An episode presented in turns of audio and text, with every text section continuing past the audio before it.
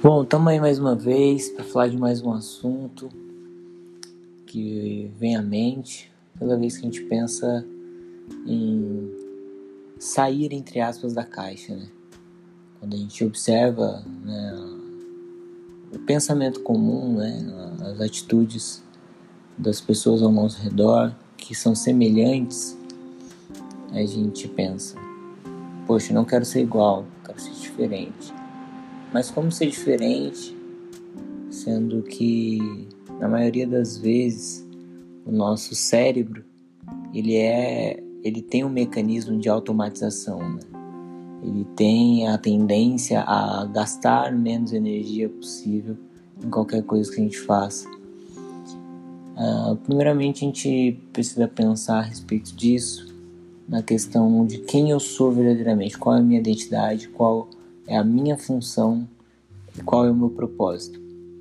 Pensando nisso, a gente tem algo específico para fazer em todo tempo. Algo que não é comum, algo que não é, é para todos, algo que é para mim.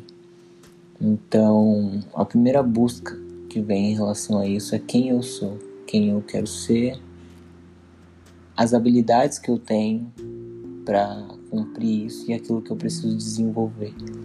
Então, pensando nessa linha né, de autoconhecimento, a gente consegue alcançar cada vez mais através de diversos exemplos da teoria mimética que diz que todos eles em algum grau eles estão imitando as pessoas é, mas com a sua autenticidade com, com a direção para o seu propósito cumprindo aquilo que é específico para mim então eu acredito que esse é o grande cerne dessa questão.